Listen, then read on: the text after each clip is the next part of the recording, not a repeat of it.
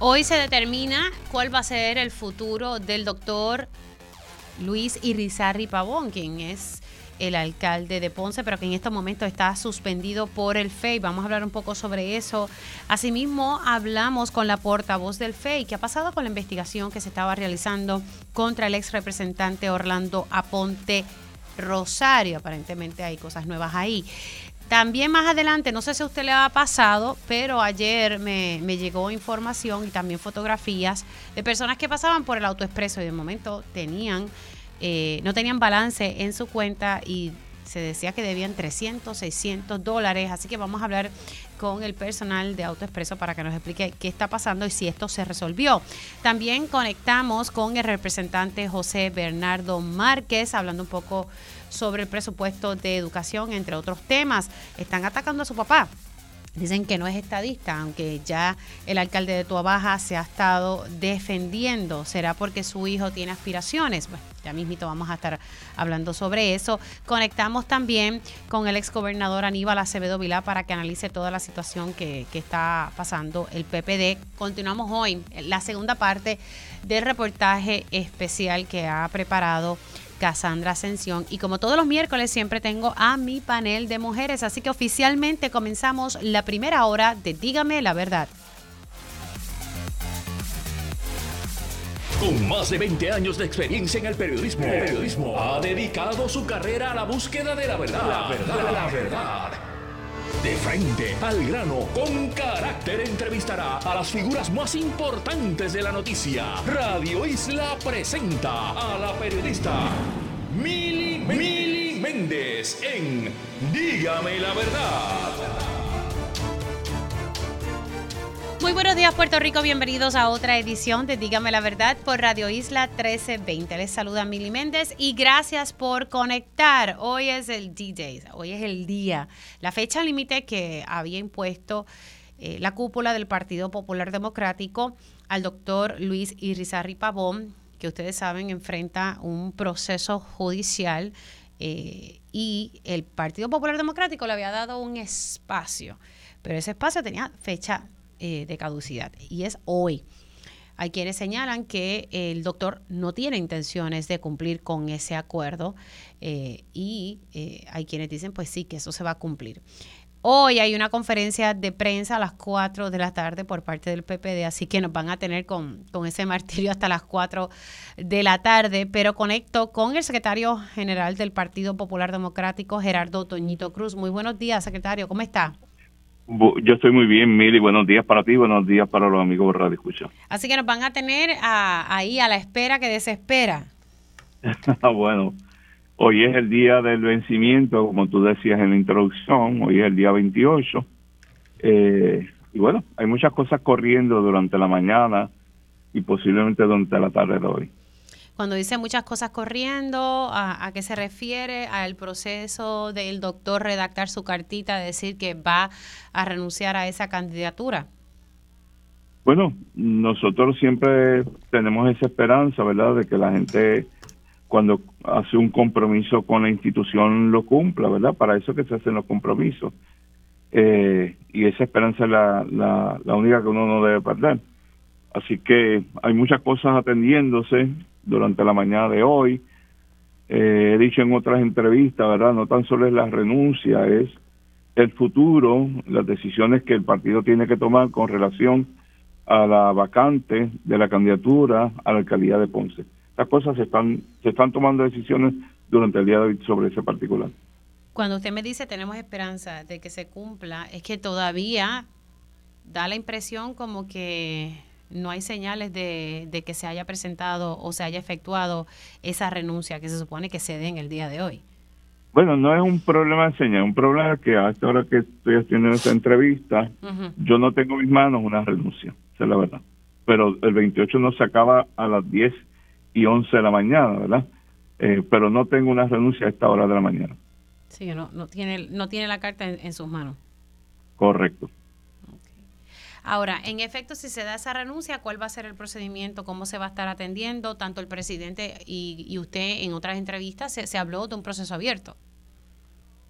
Lo abierto lo primero que, el pueblo de lo decida. Eh, lo primero que va a ocurrir es que hay una serie de reuniones, cosas que se están atendiendo hoy también, hay una serie de reuniones que se quieren hacer por inclusive el presidente de dialogar con el liderato local de Ponce sobre todo este asunto. Hay reuniones que están corriendo también con el liderato del distrito senatorial de Ponce, eh, asunto que está corriendo durante la mañana de hoy también. Eh, y es el deseo del presidente del Partido Popular que esta decisión, como hemos dicho desde el primer día, no se va a tomar en puerta de tierra se va a consultar con la base política de Ponce eh, y que sean los ponceños quienes decidan su futuro, los ponceños afiliados al Partido Popular, obviamente, eh, de quién va a cubrir esa candidatura. Sí, que entonces se van a estar eh, llevando a cabo estas reuniones para entonces ver cómo se va a atender. Correcto, lo que sucede también es que luego que culminemos eso, hay que ir entonces a la Junta de Gobierno porque dice el código que le corresponde al partido como institución decidir cómo cubre esa vacante, ¿verdad? Y el partido está arrepentado por eso que se llama la Junta de Gobierno. Así que después que terminemos estas consultas, se presentará a la Junta de Gobierno, pues mire, queremos hacer esto para cubrir esta vacante. Ya la, alcaldesa interina de Ponce ha reiterado, ayer hablaba con ella y, y, ella pues me comentaba que sin efecto se daba esa renuncia, pues que sí, que ella se, se hacía disponible, que estaba disponible para continuar llevando las riendas de Ponce y ser candidata. Dice, yo estoy disponible. Sí, la escuché su, su, su participación en la eventualidad que esto ocurre. El Partido Popular va a hacer estas cosas abiertas y lo va a comunicar y, y como te mencioné, eh, para nosotros es importante eh, la opinión, el sentir de la gente de Ponce en esta toma de decisión. Así que y ella estará incluida, ¿verdad?, en, estas discusiones. Ok. Ahora, eh, así que la conferencia de prensa va a ser a las 4. Eh, allí va a estar toda la cúpula del PPD y los legisladores de esa zona que ya están preocupados ante el hecho de que pues lo que se pudiese entender es que el doctor no quiere irse y que pudiese perjudicar el hecho de que él corra a estos legisladores de adelante, no, la conferencia va a estar dirigida por el secretario general del partido, es la persona que va a hacer la conferencia, nadie más. Ok, solamente va a ser usted. Es correcto. Allí no va a estar, qué raro, no va a estar el presidente del PPD. Bueno, él está teniendo su campaña, ¿verdad? Y esta es, pues, como bueno, pero también tiene otras funciones que se llama ser presidente del PPD. Claro, claro. eh, él va a atender esto en su momento, ¿verdad? Eh, va a ser una expresión sobre el particular pero nosotros en nuestra responsabilidad pues informar al país qué ocurrió durante el día del 28 de diciembre, del 28 de febrero y es lo que queremos informar a las 4 de la tarde. Ahí ustedes van a dar los detalles del acuerdo, eh, específicamente esos detalles que lo mantuvieron tan secreto, incluso hasta la fecha, hasta que se filtró. Vamos a hablar de, de todo, desde que comenzamos hasta el día de hoy, 28 de febrero. ¿Usted se ha podido comunicar con, con el doctor? ¿Ha hablado con él recientemente? Bueno, la, tuve salió públicamente, ¿verdad? Que tuve una reunión con él en estos días. No, pero recientemente, ayer, no es la primera. Eh, hemos hablado. Eh, y no es la primera, posiblemente no sea la última. Eh, el, el, el diálogo entre él y este servidor está abierto, lo propio con el representante Forquet, lo propio con la alcaldesa interina. Hemos mantenido un intenso diálogo en, en todos estos días y no está cerrado, para que para explicarlo, ¿verdad? de una manera sencilla. Claro. Y de no darse esa renuncia que ustedes esperan, pues entonces estarían acudiendo a los tribunales. Sí, es lo que hemos dicho, ¿verdad? Desde el día uno y, y hoy sigue siendo esa la, eh, la posición del Partido Popular. Usted que fue comisionado electoral y también es comisionado electoral alterno del PPD, le pregunto, la realidad es que él puede, él está certificado eh, por la Comisión Estatal de Elecciones, él puede aspirar. Eh, mientras tenga una candidatura, sí. Si el tribunal diría, ¿usted entiende que el tribunal pudiese decir lo contrario?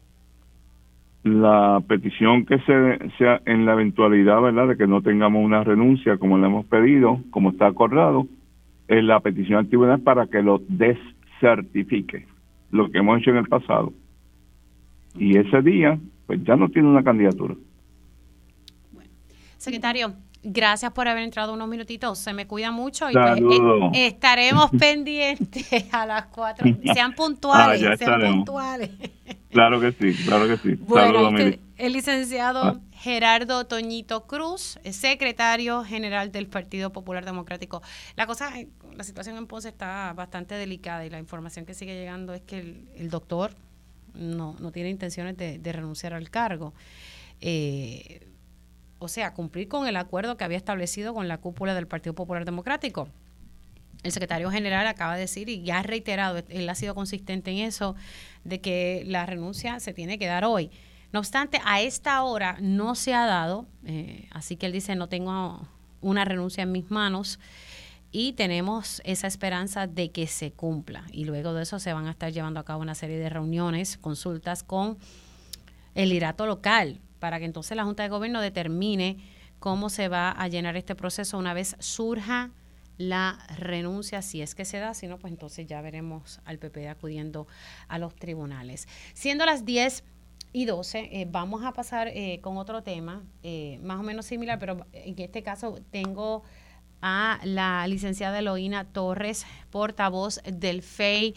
Muy buenos días, gracias por conectar con nosotros. Buenos días a ti y a todos tus radioescuchas. Siguiendo, la llamé para otro tema, pero siguiendo esta línea con lo de Ponce, ¿sigue todavía esta vista en marzo en agenda para atender la BP? De... Sí, está Sí, discúlpame, la, vista preliminar está citada para el 14 y el 15 de marzo a las 9 de la mañana en el Centro Judicial de San Juan. Perdón, de Ponce. De Ponce.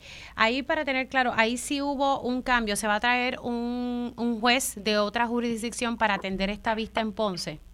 Sí, el, el, director administrativo de los tribunales designó al juez Dani López para que, que pertenece a la región de Caguas para que presida esa vista preliminar. Así que ahí entonces, porque recordándole a las personas que la defensa de, del suspendido alcalde solicitó que se cambiara a otro tribunal, a lo cual el FEI se opuso, recuerdo haber se cubría esa, e, esa BP que el FEI se, se, opuso, pero aquí entonces vimos que se entonces se asignó otro juez para atender esta vista preliminar, pero sigue siendo en Ponce, pero con otro juez para que entonces no, no sigan haciendo el señalamiento.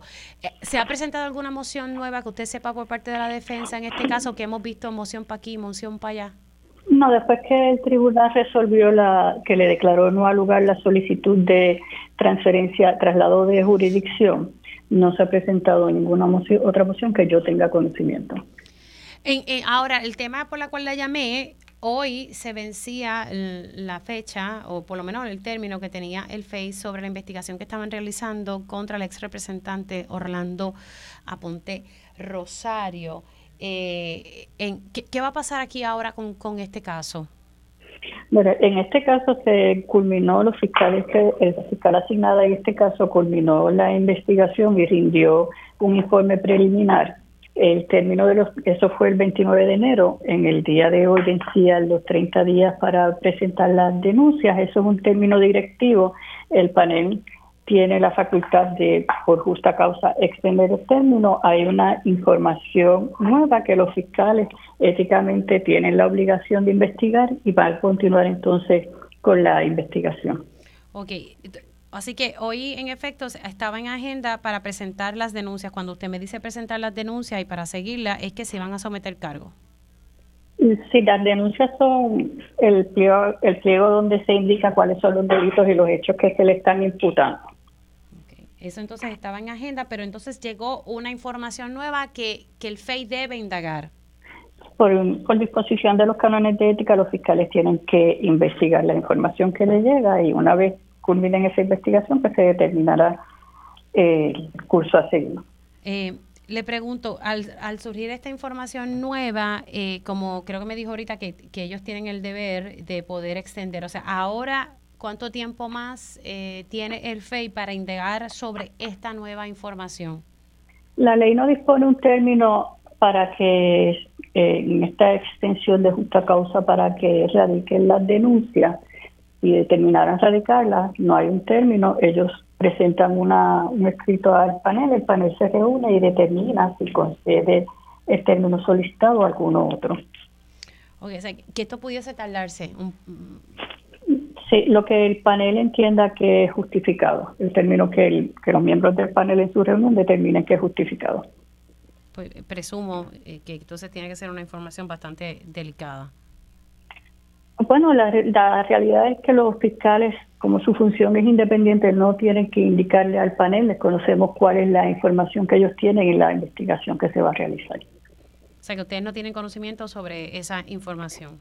No, ¿cuál es la información? Está, los fiscales eh, no tienen que indicarle al panel cuál es la prueba o los testigos que van a entrevistar ni la estrategia que se va a realizar para llevar su caso, así que simplemente se indica que tienen información nueva que van a investigar y, hacen su trabajo.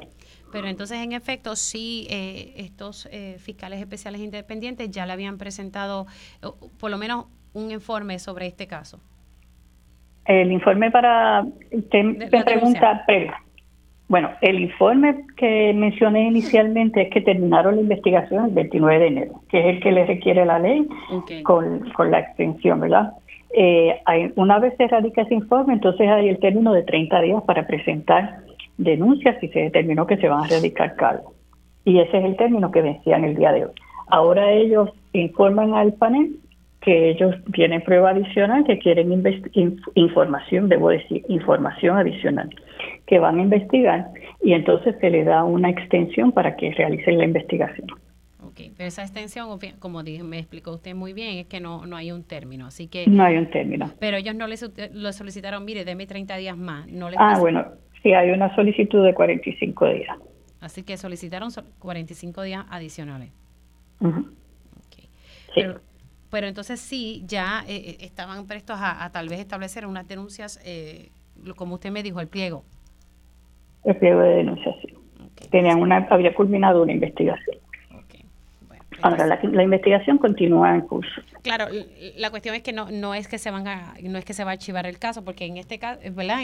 cuando ustedes cuando el FEI termina estos informes y termina la investigación o archiva eh, ¿verdad? La, la, la, la, querella que se había establecido o continúan con el procedimiento de, de, someter cargos? Bueno, esa, esa información yo no la podría proveer porque ellos están continuando una investigación.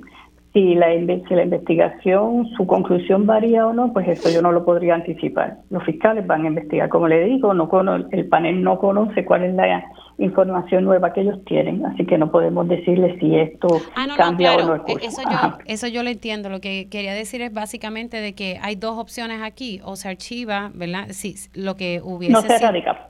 Ajá. ¿Se radica o no se radica alguna denuncia? Son las opciones. Así que eso, eh, 45 eh, pues, días adicionales que entonces ha solicitado los fiscales que están atendiendo el caso de, del ex representante Orlando. Ajá. Y eso queda, queda a discreción del, de los miembros del panel. ¿Todo esto está relacionado a, a, las denuncias de violencia eh, de género? A la, sí, a la denuncia que hiciera la expareja de Ok, perfecto.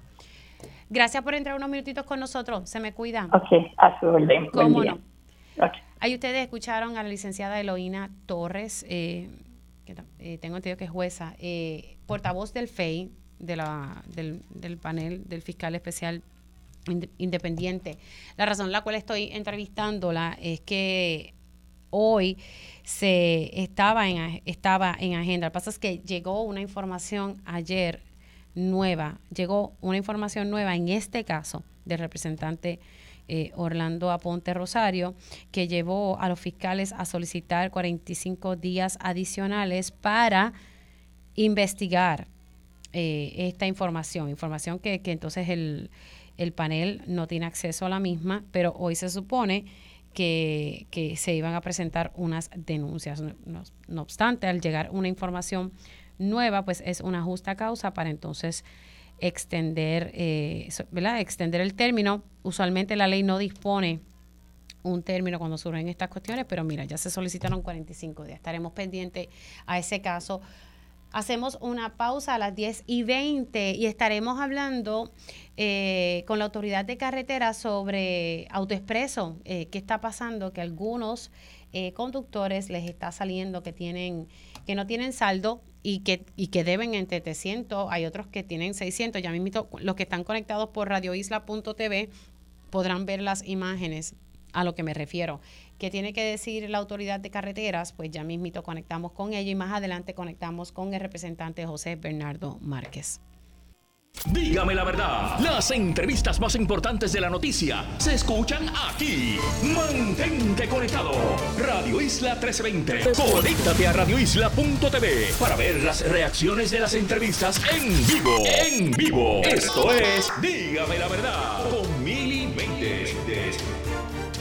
ya estamos de regreso aquí en Dígame la Verdad por Radio Isla 1320. Les saluda Mili Méndez y gracias por conectar. Hoy estaremos todos pendientes a qué va a pasar en Ponce. Como les dije al principio del programa, la conferencia de prensa va a ser hoy a las 4 de la tarde y solamente va a estar el secretario general del Partido Popular Democrático. Mientras tanto, eh, quienes estén conectados por radioisla.tv podrán ver las imágenes.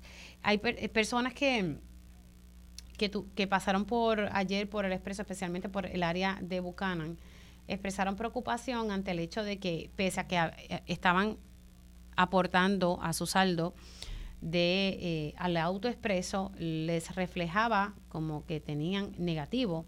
Y en algunos casos era negativo, déjenme buscar aquí la foto para hablar en propiedad, negativo 300 y pico de dólares, otra decía negativo 600 dólares y ya ustedes saben que, que, las personas se pusieron histéricas. Aquí hay una que dice negativo 368.45 y otro que decía que tenía un balance de negativo 621 con 15. Imagínese usted pasar por el auto. A mí me da una cosa mala. Precisamente para eh, obtener más información eh, sobre esto y, si esto le pasa a usted, qué es lo que puede usted hacer para reclamar. Me acompaña vía telefónica Marco García, él es ayudante especial del director ejecutivo de la Autoridad de Carreteras y Transportación. Acuérdense que la Autoridad de Carreteras es quien supervisa el servicio de AutoExpreso. Muy buenos días, García, ¿cómo está? Saludos, muy buenos días. ¿Todo bien usted? Todo bien, gracias a Dios. García, eh, ¿hay algún problema? Eh, porque ayer, estas fotos son de ayer y esto fue específicamente en Buchanan. ¿Hay alguna situación con el AutoExpreso que ustedes sepan? Claro, pues mira, eh, se, se reportó hace como tres semanas una situación que básicamente lo que estaban viendo es que el balance de los usuarios que se reportaba en la, lo que es la, todo lo que es la ILR, ¿verdad? Donde va a recargar esas casetas, y el balance que tienen en la cuenta móvil y la página web, ¿verdad? Pues no estaban compaginando. Entonces, trabajo, pues hace como tres semanas, afectó a un por ciento bien bajo de los usuarios, estamos hablando menos de un 5%, eh, y básicamente era eso, que el, balance que estaba ofreciendo en el punto de recarga como tal, pues no era el balance correcto. Lo que lleva, ver Algunas personas pensaban que tenían balance, ¿verdad? Cuando van ahora y pasan por ahí y ven la discrepancia, eh, ¿verdad? Como usted dice, que son alarmantes, ¿no? De, de ese número eh, que tienen adeudado. Esto ya se trabajó, como le mencioné, una, una parte pequeña de, la, de los usuarios que estuvieron afectados. Eh, siempre por esta razón exhortamos a todos los conductores que verifiquen su balance, ¿verdad? su historial de, transacciones, tanto en la página web como en la aplicación móvil, donde ahí siempre le notifica eh, por cada viaje que pasa, la fecha que tiene el día, la hora, la plaza con la tablilla. De notar alguna transacción que tienen que no le corresponde, siempre pueden ¿verdad? enviar esa información a través de la página este online, el correo electrónico que es autoexpreso, arroba, autoexpreso.com, llamar al cuadro telefónico de autoexpreso o pasar por cualquier sesco participante a la oficina que tenemos en Guaynabo, en Metro Office Park. ¿verdad? Y si se entiende que la, transacción no es correcta, se le elimina. Esta fotografía, esta fotografía, yo sé que usted me dice que hace que ya se trabajó y que este problema fue hace como unas tres semanas. Lo que pasa es que estas fotografías son de, son de ayer. O sea, el, el, procedimiento correcto a, personas que les siga pasando esto es que entonces eh, vayan a las oficinas de expresos o el que pueda, porque no todo el mundo tiene acceso a Internet, especialmente nuestros adultos mayores, pues no manejan muy bien las aplicaciones. Eh, es entonces que, vaya, que llamen o que vayan a la oficina de AutoExpreso en Guaynabo. Correcto. Tenemos todos los sescos participantes pueden pasar por los sescos, la oficina en Guaynabo, tal cuadro telefónico o enviar un correo electrónico a la dirección que le di, ¿verdad? Con, con la historia de transacciones y con eso se trabaja. Punto importante, ¿verdad? Que todos sepan que al momento no hay multas, ¿verdad? Hasta nuevo aviso, como hemos comunicado en varias ocasiones. No hay multas. no hay multas, llevan apagadas hasta nuevo aviso. O sea que todo lo que se refleja en su balance, ¿verdad? Deben ser transacciones de peaje como tal. Así que las multas desde verano del 21, ¿verdad? No se llevan emitiendo para el 22, así que no hagan ningún tipo de multa en las cuentas de los ciudadanos. Ah, eh, hasta nuevo aviso, pero en algún momento ustedes van a notificar cuándo eh, se reiniciaría este proceso de multa. Correcto, en el momento que se vaya a tomar esa decisión se notificará con tiempo de anticipación. Pero por el momento pues están apagadas hasta nuevo aviso. Ok, así que las personas que le esté pasando esto, eh, que entonces eh, puedan o llamar, vamos a darle el número de teléfono a las personas, eh, por, por si acaso, ¿verdad? ya, ya apunté lo de la página online o que pueden ir a la oficina de Guainabo, pero el número de autoexpreso. Claro, el número sería el 1-888-688-1010. Repito, el 1-888-688-1010. Ok, ahí entonces ustedes se comunican si le está pasando eso, que, pasen por eh, una estación de peaje y de momento ven eh, que, que pese a que usted le están, le están sometiendo, le está recargando, es la palabra, si usted está recargando y de momento le sale un balance similar a lo que estamos viendo aquí en pantalla, pues ya hay opciones para que usted lo pueda resolver. Y por otro lado, que no hay multa, así que importante esa información. Eh, don Marcos, gracias, se me cuida mucho y gracias por sacar un tiempito para explicarle esto a la audiencia. Claro que sí, siempre a la orden. Buen día. Cómo no. Ahí ustedes escucharon a Marco García, él es ayudante del director de la Autoridad de Carretera. Y entonces, pues, si usted enfrenta una situación con, con AutoExpreso, vuelvo y recalco que usted sabe que tiene balance o que está recargando y de momento le sale de que debe dinero, pues tiene que atender el asunto porque sí hubo un problema que no, no estaba compaginado. Eh, la información que tal vez tiene la aplicación a lo que tiene eh, AutoExpreso. Así que importante, puede llamar al 1-888-688-1010 o entrar online a autoexpreso.com o acudir a la oficina que está, eh, si mi memoria me falla, creo que eso es por Metro Office Park en Guaynabo, que está esa oficina. Bueno. Vamos a, pasar a, otros temas y precisamente eh, tengo en línea telefónica al representante José Rivera Madera. Vamos a hablar de, sobre el abandono de las personas adultas mayores, pero tengo que aprovechar porque él es de esa, de esa región. Yo me imagino que me vas a preguntar por Ponce, pero no sé, María, una sospecha. ¿Cómo me conoce? ¿Cómo me conoce? Bueno, ya, ya, ya, ya usted sabe que le voy a preguntar ni le voy a hacer la pregunta. ¿Cómo va la cosa? ¿Cómo, cómo está? Buen día. buenos días, buenos días, espero que esté bien. ¿Cómo usted ve la cosa en Ponce? Bueno, eh, obviamente el, Partido Popular en su ejercicio, eh, según acordado eh, con el alcalde y con el representante Fourquet, en un acuerdo que yo no he visto, tengo que decirte, serte sincero, ¿verdad? Eso se ha mantenido entre, entre las partes firmantes. Eh, va a ejecutar el 29 el acuerdo si el alcalde pues, no, no, no, no, no, anuncia Al, a medianoche. Así que eh, hoy a la medianoche, eh, pues ya mañana jueves se estaría ejecutando, ¿verdad?, en el tribunal el acuerdo o llevando algún caso, eh, algún tipo de caso en el tribunal para la desertificación del alcalde. lo que hay varias cosas dentro de eso que a mí pues, pues me preocupan un poco. ¿Qué le preocupa? pues básicamente es que yo tengo que respaldar primero la decisión de del Partido Popular en ejecutar el acuerdo porque ese fue el acuerdo eso fue eso fue que valga la redundancia eso fue eh, que se llegó verdad eh, la conversación llevó a eso y se aceptó por las partes.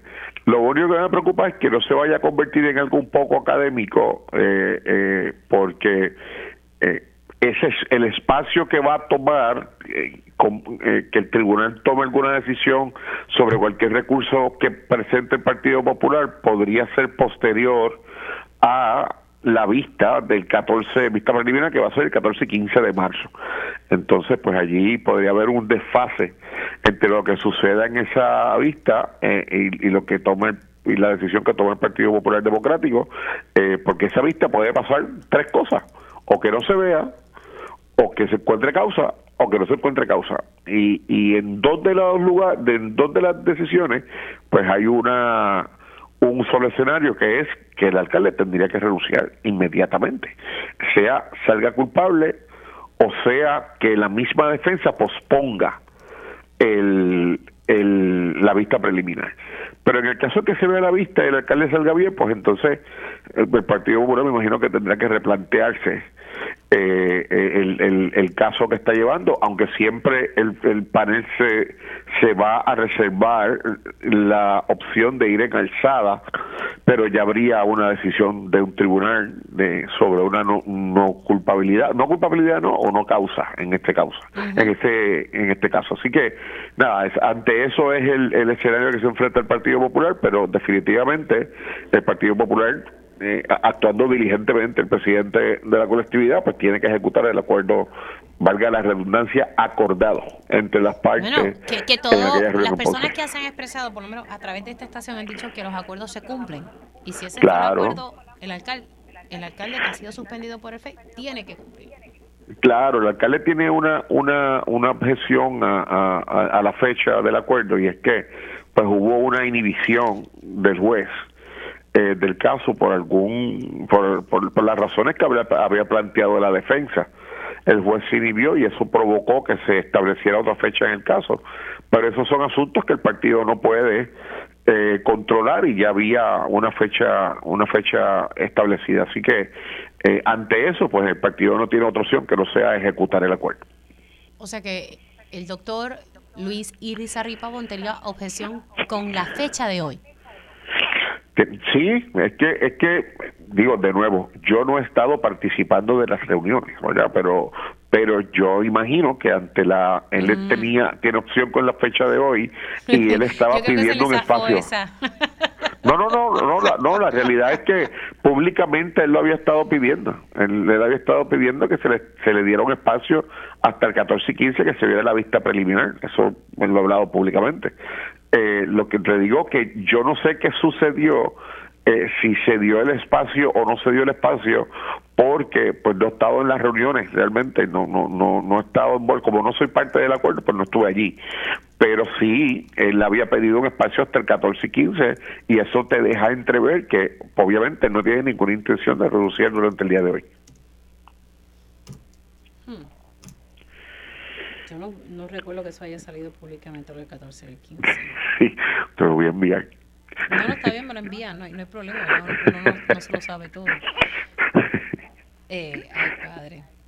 No, de hecho, bueno, voy más allá. En, en un, en un recorte, eh, en, aparte con la prensa, entiendo que fue prensa local, eh, la alcaldesa Marley Cifre también había sido bien había sido vocal en que se le debía dar un espacio. bueno, claro, eso sí, ella ha sido un espacio hasta el 15. Bueno, pero pero ella dice que ya a partir de hoy ella ya tiene sus intenciones de continuar, ella quiere aspirar. Eh, yo estoy disponible, pero quería esperar al día de hoy. Sí, sí, y, y el, el, el, el asunto va a ser cuando el partido eh, cuando el tribunal va a decidir algo eh, que sería bastante novel, basado en un acuerdo, eh, cuando el tribunal va a decidir algo para que se puedan abrir esas candidaturas, ¿verdad?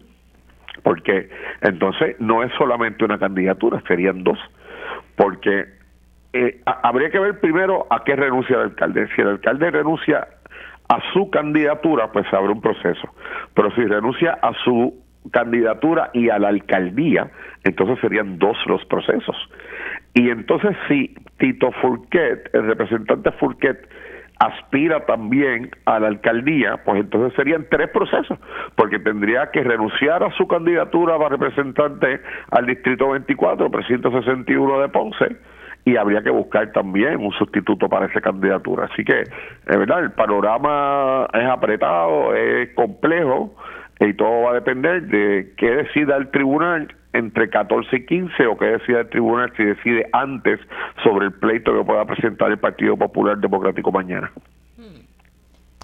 Que es en línea, tengo que cumplir con una pausa, pero para poder entonces hablar del, otro tema, eh, que me parece que, es importante. Hacemos una pausa, continuamos la conversación con el representante José Rivera Madera y estaremos hablando eh, sobre el abandono de las personas adultas mayores y qué es lo que él propone para, esta, para este problema eh, social que, que está viviendo el país. Regresamos en breve. Y ya estamos de regreso aquí en Dígame la Verdad por Radio Isla 1320. Sigo la conversación con el representante José Rivera Madera. Y quiero hablar con él precisamente porque él va a someter, y me escucho en eco, no sé yo si me tienen speaker el representante, eh, él sometió una legislación, o por lo menos esa es la intención, debido a que tanto él, discúlpeme, tanto él como el, representante Jesús Manuel Ortiz presentan medidas para penalizar el abandono de adultos mayores. Y yo le comentaba al representante, pero eso, eso no está dentro de la ley ya como tal. Eh, pues tengo esa, tengo esa duda. Así que ya mismito vamos a, ya está en, ya mismito vamos a estar conectando con, nuevamente con el representante José Rivera Madera. Estamos teniendo problemas de conexión. Pero como les decía, la situación del abandono de nuestros adultos mayores, ya sean en los hospitales, eh, la realidad es que esto es una situación que está encreciendo. Eh, lo ha dicho la secretaria del Departamento de la Familia. Y yo pensaría que ya el, uno abandonara a, un adulto mayor en un, en un hospital ya sería delito. Pero si se está presentando una medida es porque entonces hay unas zonas grises. Representante nuevamente, representante José Rivera Madera. Sí. Ahora sí.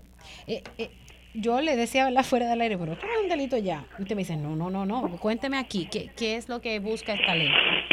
Lo que sucede es que eh, nosotros nos dimos cuenta que la ley 121 del 2019 era bastante parca, ¿verdad?, en, en, cuanto a fijar responsabilidades y le delegaba básicamente toda la responsabilidad al Departamento de la Familia cuando pues cuando el hospital no encontraba a, alguien a quien dejarle el, la persona, ¿verdad? El adulto mayor o, el paciente en este caso, ¿verdad? Eh, y nosotros entendemos que no debe ser de esa manera. Nosotros entendemos que hay una responsabilidad moral eh, eh, en los familiares, en ser las primeras personas que tengan que obligadamente ser contactadas para esto, en su caso de que sea un familiar o los centros de cuido, ¿verdad? Homes, eh, que, se le, que se le está pagando por ese servicio. Básicamente, lo que nosotros estamos estableciendo es eh, que una vez eh, el, el, paciente no necesita, no requiera más servicios médicos o sea dado de alta, como nosotros conocemos, venga la familia, ¿verdad? sea la familia los encargados obligados por ley a, buscarlos en esos hospitales. Hoy es si el hospital logra comunicarse con ellos. Pues no estamos buscando que el departamento, el negociado de la policía, el departamento de justicia, en combinación con el hospital, contacten en orden, en el orden que te voy a decir, cónyuge, hijos de mayor a menor, eh, familiares más cercanos, hogares eh, de cuido, eh, sea eh, el, mismo negociado de la policía, el Departamento de Justicia, quienes le digan, miren, si so, pena de una pena que vamos a discutir más adelante, ustedes tienen la responsabilidad sobre esta persona inmediatamente. No es 185 horas después, como me pasó en un hospital en Ponce, eh, cuando le pregunté a, a, uno a uno de los médicos encargados del área de emergencia de cuánto llevaba esta persona ahí, me dijo, ya 180 y pico de horas y no encontramos a quién enviarle eh, o quien lo venga a buscar. Eh, tenemos que tenemos que entender, eh, Mili, que cuando los envejecientes van a buscar estos servicios médicos, pues ya son personas que no pueden guiar o, son personas que, que los medicamentos le van a causar algún tipo de mareo o una reacción secundaria, a que tienen que ser asistidos, no pueden ser llevados allí lo llevé a emergencia, lo dejé ahí tirado y que como pueda regrese a la casa. No, eso no se trata. Hay que fijar responsabilidades y hoy la ley no las fija directamente. Quiero que sepas que eh, le envié copia de este proyecto a la secretaria de familia y a la secretaria y al secretario de salud eh, en Puerto Rico para recibir primero el insumo de ellos, por si hay que enmendar antes de comenzar a, a trabajarlo, pues trabajarlo eh, valga la redundancia, eh, de inmediato para que tengamos un cuadro completo cuando lleguemos a las vistas públicas. Pero entonces, ustedes en, ese, en esa medida no se impone una pena o no se recomienda una pena, simplemente es que se le, disculpen, eh, esta medida no, no impone una pena. Está abierta a discusión, está, está, abierta a discusión, se está recomendando que se utilice exactamente lo que se utiliza en la ley de menores, eh, por abandono. Eh, no recuerdo cuánto es la pena. Eh, eso te, lo debo porque no recuerdo cuánto es. pero se está, se está recomendando que se utilice esa ley porque ciertamente es abandono, ¿verdad? y de nuevo, a mí a mí me sorprende, Billy, que, que en, el, en el 2024 nosotros tengamos que, que estar estableciendo o legislando punitivamente para que la gente de Puerto Rico cumpla con lo que es su responsabilidad. Porque a veces uno, uno, uno, uno se encuentra en la calle en estas visitas que, que uno hace todos los días y en el contacto directo con la gente todos los días. Y hay mucha gente echándole responsabilidades al gobierno, oye, bien merecida. Bueno, la iluminación, las carreteras, eh, eh, el costo de vida, el taxes, entre otros retiros, entre otras cosas pero también hay unas situaciones y hay unas responsabilidades que tiene que asumir el, el, el, ciudadano, el ser humano. Eh, eh, y no es no es que la ley lo tenga que obligar es que simplemente la naturaleza eh, de las relaciones familiares y de lo que los valores te, tienen que guiar a que tú asumas esas responsabilidades porque no es justo que después que una persona dedica su vida a, a, a criarte a cuidarte a alimentarte a brindarte una educación en los momentos que esa persona más necesite tú lo abandones y yo entiendo que mucha gente se ha tenido que ir de Puerto Rico a buscar o mudarse de pueblo para buscar otra oportunidad, sobre todo los que vivimos acá en el área sur, suroeste, que estamos económicamente deprimidos, se hayan tenido que mudar a, al área metropolitana o fuera de Puerto Rico, pero, pero no dejan de ser tus padres ni tú dejas de tener una, una obligación moral, ¿verdad? Y una obligación de, de, de, de sangre, de, de tú estar allí con ellos. Así que tú no puedes eh, relegar la, la, el cuido de, la, de, la, de las personas que te sirvieron bien a ti durante tanto tiempo y de que son tu papá y tu mamá. Eh, o sea, no estamos hablando de otra cosa, de tu papá y tu mamá. Relegárselo al Estado y después echarle la culpa al Estado. En muchos casos, eh, representante, con esto lo, dejo, es que hay personas que simplemente están solas, eh, no tienen a nadie. Por supuesto, eso, eso, es otra cosa que tenemos que atender. Hay un proyecto bien bonito eh, que me hablaba una persona ayer sobre eh, que se llama vecino profesional. Y eso se, se aplica en muchos estados. Y es básicamente eh, en vez de estar los planes eh, pagando el grooming de los perritos eh, en, dentro de la cubierta de, de estas personas se puede utilizar para de alguna manera compensar personas que vivan cerca de ellos para que los ayuden a cumplir con sus tareas diarias así que es algo que también vamos a estar viendo vamos a estar pendientes a esa legislación eh, que amerita atender la situación de nuestros adultos mayores en Puerto Rico. Representante, gracias y estaremos en contacto. Muchas gracias, Miri, que tenga buen día. Igualmente, representante José Rivera Madera. Eh, primero, antes de irnos a la pausa, hablando sobre la situación de Ponce. Eh, y él dice que el alcalde no estaba de acuerdo con la fecha de hoy y, y que y lo que me dice el representante José Rivera Madera es no tiene intención de renunciar hoy. Si él tenía obsesión con la fecha, porque quería que se le diera hasta el 14 del 15, que ahorita hablamos con, con la portavoz del FEI, que en efecto eso sigue vigente, 14 y 15 de marzo, en Ponce, pero que el caso de Luis Irizarry Pavón va a ser atendido por otro juez, el juez Dani López, de la región de Caguas. Bueno, cambiamos ahora un poco el, tema y pasamos al tema de educación, que me parece que es Dios a los espejuelos, que me parece que es importante. Y traigo este tema porque ayer hablábamos con la senadora Ada García, quien le había solicitado una información al Departamento de Educación, la cual no fue provista, y creo que tenían hasta hoy, así que tendré que darle un follow-up a la senadora a ver si en efecto entregaron la información. Efecto, sí, tenían hasta hoy. Así que vamos a ver que, que si en efecto entrega, entregan la información. Gracias. Pero alguien que había solicitado información y que tuvo que ir hasta los tribunales fue el representante José Bernardo Márquez, a quien le doy los buenos días. ¿Cómo está? Buen día, Mili. Saludos a ti, saludos a la audiencia. Gracias siempre. Bueno, eh, utilizando eh, el contexto de, de, la senadora, que también estaba solicitando una información sobre los empleados de confianza del Departamento de Educación, que todavía esa información no, no ha sido eh, provista hasta donde tengo entendido al día de hoy. ¿Qué le parece a usted esto? Porque en, en, muchas áreas, eh, por ejemplo, para lo de la carrera magisterial que le deben ese dinero a los maestros, Educación dice que es que no tiene, le dice que tiene problemas económicos. Recordando un poco con usted que me había dicho que el presupuesto es de 5 mil millones siempre pensábamos que era de 3 mil millones, pero no, son de, es de 5 mil millones y uno dice, ¿qué problema económico puede tener el departamento? ¿A dónde se está yendo el dinero? Porque a los salones de clase en muchas escuelas no está llegando.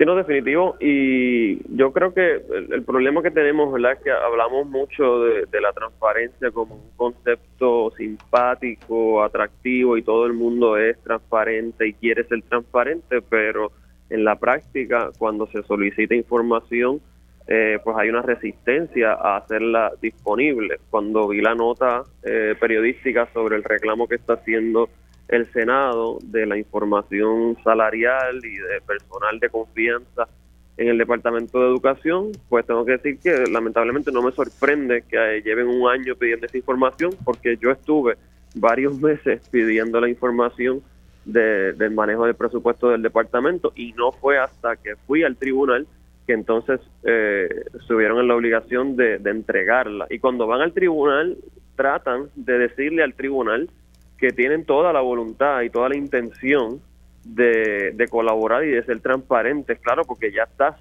en el foro judicial en donde puedes eh, recibir una sentencia que te obliga a hacerlo, pero cuando se hace de una manera un tanto más diplomática eh, en el proceso legislativo, pues, pues no están dispuestos a, eso. Y, y pues lo otro que me parece a mí francamente increíble es que eh, se plantea una cierta confidencialidad de los salarios en el Departamento de Educación.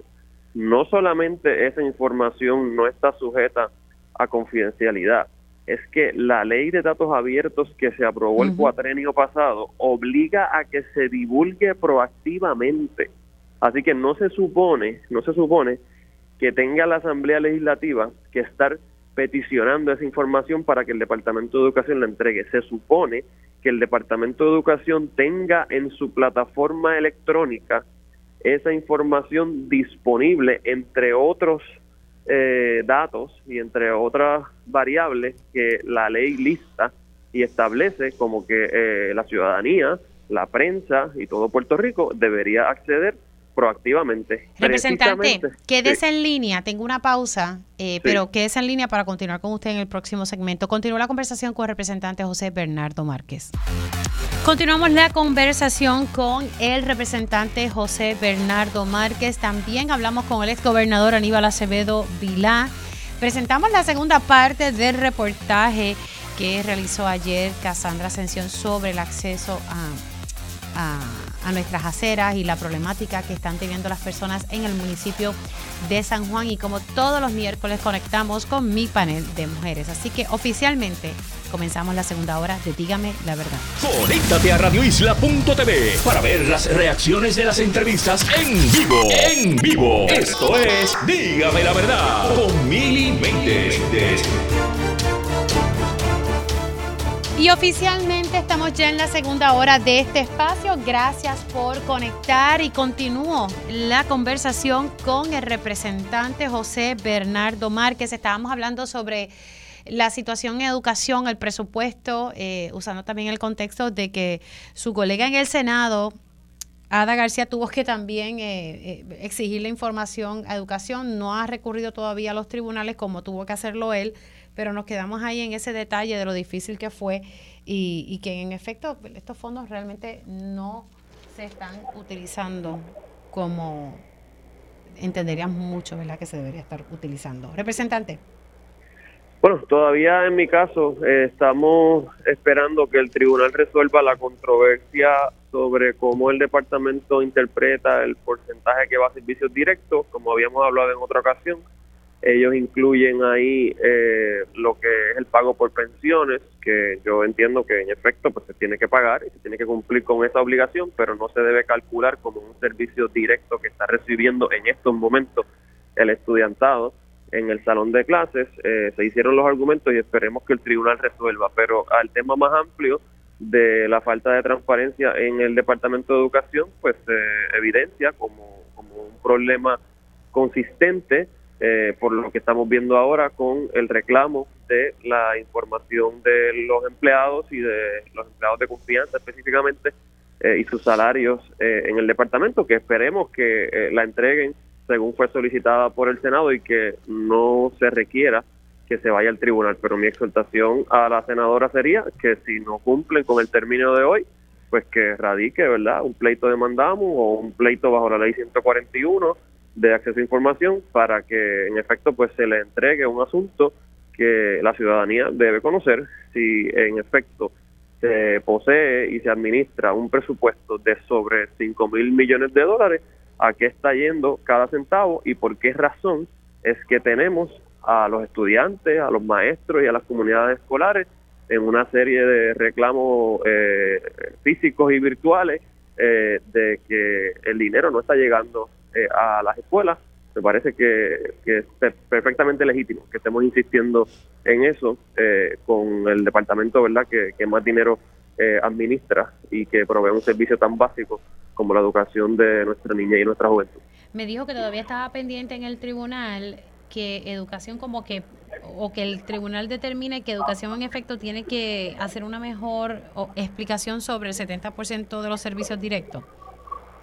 Exacto, nosotros estamos objetando que ellos eh, incluyan eh, como parte de su informe las pensiones y lo definan como un servicio directo. El pago de pensiones a nuestro modo de ver no es un servicio directo es una obligación contractual que se tiene que cumplir, pero no es un servicio directo y no lo pueden utilizar ah, para inflar eh, lo que es el porcentaje de dinero que está llegando directamente a las escuelas y que por eso ellos dicen para, decir que, están, cumpliendo, con la ley. Exacto, exacto. Así que eh, hicimos nuestro planteamiento, una vez recibimos el informe hace como dos semanas, eh, el departamento replicó y básicamente está diciendo que por nuestras peticiones de información, José Bernardo Márquez pretende dirigir el Departamento de Educación a través de un, de un pleito judicial eh, y le está diciendo verdad al departamento lo que tiene que hacer. Cuando yo en realidad lo que estoy diciendo no no la legislatura verdad la ley 85 es tu, tu ley orgánica es tu ley rectora y tú tienes que cumplir con esa ley. Y la interpretación que le das a esa ley tiene que ser razonable. Y no me puedes decir que el pago del pay go de los maestros retirados es un servicio directo que está recibiendo nuestros estudiantes ahora mismo. Claramente es una manera de jugar con los números para que se vea alto eh, la cantidad de dinero que está llegando a las escuelas y eso no lo debemos creer nosotros y no lo debe creer el tribunal y no es una pretensión de dirigir el departamento, es una pretensión de ser transparente con, la ciudadanía y con el pueblo de Puerto Rico. Representante, antes de, que usted continúe, porque sé que está en una vista pública, pero rapidito, eh, el senador Tomás Rivera Chats le ha dado con, con, atacar a su papá. No sé si tiene que ver por la fotografía que, que él ¿verdad? compartió con usted y, también con, con, el licenciado Manuel Natal en un evento eh, de, ¿verdad? De, de, carrera. O sea, ¿qué, ¿qué le parece de momento e, ese ataque tanto por él? Y tengo entendido que se unió el senador Carmelo Ríos y usted está corriendo para el Senado. Si mi memoria no me falla, creo que es específicamente esa silla, ese escaño. Exacto, sí, yo soy candidato actualmente al Senado por el distrito de Bayamón, que comprende mi pueblo de Tua Baja, Tua Alta, Cataño, por supuesto el pueblo de Bayamón y el área norte de, de Guaynabo. Eh, a raíz de una, de una foto de un evento familiar deportivo que hubo el domingo, una carrera que yo la corrí, Betito la corrió, Manuel Natal estaba, eh, y cuando llegamos a la meta nos sacamos una foto celebrando que la habíamos completado eh, de una manera armoniosa eh, y que no tiene para nada una connotación la político partidista, pero como alguna gente solamente ve el mundo desde ese crisol, pues reaccionan eh, de esta forma eh, y es un tanto, ¿verdad?, incomprensible y hasta lamentable que, que esa sea la manera en la que una simple foto de confraternización amistosa y que precisamente lo que debe comunicar es lo contrario, ¿verdad?, que es posible sacar unas cosas del ruedo político electoral y, compartir amistosamente. Así que ¿No será que hay preocupación? ¿No, hay ah, será que hay preocupación por parte de Carmelo Ríos? Yo creo que dos más dos es cuatro, ¿verdad? Y, al principio del anuncio de mi candidatura, el tono fue de un mayor respeto y, eh, ¿verdad?, pues, deferencia a que el electorado sea el que decida dentro de un panorama político plural y diverso y se ha ido subiendo de tono eh, la discusión y esta semana a, este punto, ¿verdad?, de que arremeten directamente contra eh, contra mi padre, ¿verdad?, y el alcalde de Tuabaja, de su partido, eh, y creo que es que, pues, alguna información manejan ellos que les obliga a, a entrar en, en, este tipo de ataques y creo que es evidente que hay un hay un grado de preocupación con la, lo que representa mi candidatura y el trabajo que estamos haciendo y el mensaje que estamos comunicando a un distrito que está sediento de, cambio y que nosotros eh, pues vamos a ofrecerle una alternativa de cara a noviembre del 2024. Representante, gracias por haber entrado unos minutitos. Se me cuida. Siempre, siempre a la hora. Cómo no. Siendo las 11 y 5, le doy los buenos días al ex gobernador Aníbal Acevedo Vilá. Buenos días, ¿cómo está? Muy bien, buenos días. Saludos a ti, Mili, y a los amigos de Escucha. Bueno, le he llamado porque queremos hablar de Ponce. Y es que la cosa en Ponce, aparentemente, por lo menos a la fecha, eh, perdóneme, a la hora que hablé con el licenciado Gerardo Toñito Cruz, secretario general del PPD, no se había presentado una renuncia. Hoy hay una conferencia de prensa. Ahorita hablé con el representante José Rivera Madera, quien ha, ha estado apoyando al alcalde, quien ha sido suspendido por el FEI eh, en todo momento, pero dice, mira, eh, él no tiene intención de renunciar hoy y hay que cumplir lo que se estableció con, con el partido. Y él me dice que el que, el doctor tiene objeción con, la fecha, que él quiere que se le extienda hasta el 14 del 15. Él me dice que eso ha salido en los medios. La realidad es que tiene hasta hoy el, el doctor para presentar esa, esa carta de renuncia. De lo contrario, el, el PPD va a ir a los tribunales. ¿Su análisis en torno a este tema? Bueno, creo que vamos a hablar hoy, probablemente mañana, quizás pasado, de este tema. Eh, hay dos escenarios y están en las manos del alcalde. Si el alcalde cumple con el acuerdo y hoy antes de las 12 de la noche somete su carta de renuncia a la candidatura, nadie está pidiendo que renuncie a la alcaldía, aunque él está suspendido, pero si él sale bien de su pleito, pues regresaría eh, a, la, silla a dirigir la alcaldía. Si él cumple con su palabra y renuncia hoy ante las 12 de la noche, pues se abre el proceso para sustituir un candidato, que es un proceso que establece el Código Electoral y que entiende el partido, dijo que lo va a abrir a primaria, si es que hay más, más de un candidato. Si él no renuncia hoy a las 12 de la noche, pues ya Toñito Cruz ha anticipado que el partido iniciará el proceso para descalificarlo, que como ya él fue certificado como candidato único, tiene que ser un proceso de ir al tribunal, o sea, no lo puede sacar de la papeleta el partido unilateralmente. Yo no sé lo que el alcalde va a hacer, pero lo dije esta mañana en podcast y ahora tú dices que lo dijo el representante Cheito, que tiene parte, su distrito tiene parte de Ponce. Yo me sospecho que el alcalde no va a renunciar. El alcalde aparentemente le está pidiendo al partido dos semanas o dos semanas y pico para que la vista se dé el 14 de marzo y me imagino que el alcalde pues está esperando un milagro, que el 14 de marzo se dé la vista y que en ese día, en un solo día, se desestimen todos los cargos, lo cual desde el punto de vista jurídico yo lo veo muy difícil. ese proceso de vista preliminar para ir a juicio es un proceso donde sus abogados van a dar la pelea hasta las últimas consecuencias. Estoy seguro que van a tratar de presentar testigos, y las experiencias que hemos tenido en los tribunales en Puerto Rico, en el caso de José Guillermo, esa vista duró meses, en el caso de la representante eh, eh, Mariana Nogales, ni tan siquiera hemos llegado a esa etapa, así que yo no veo, vamos a imaginarnos que no va a pasar, pero que el partido le hubiera dado las dos semanas que él pidió. Pues mira, el 15 de marzo vamos a estar en el mismo lugar. Así que lo que yo creo que va a pasar, vuelvo y repito, no tengo ninguna información, él no va a renunciar el partido mañana, pasado, cuando sea, presentará el recurso ante el tribunal y él se va a defender en ese recurso civil, que es separado del caso criminal. Me imagino que una de las primeras defensas que va a levantar es uno, que el partido como tal no ha ido a la Junta de Gobierno y que tiene que ser la Junta de Gobierno la que apruebe. ¿Métodos legales a la defensa del, del doctor? Bueno, es que yo conozco, como, o sea, si él no va a renunciar hoy y, y él está pidiendo dos semanas, pues lo que yo creo, porque él cree que va a ocurrir un milagro, pues yo creo que él va a pelear esto en el tribunal, la descalificación, hasta que llegue el 14, 15, 16 de marzo. Y como pienso que el 14, 15 y 16 de marzo vamos a estar en el mismo lugar, que quiere decir que el tribunal no va a haber resuelto, pues probablemente el 14, 15 él renuncie.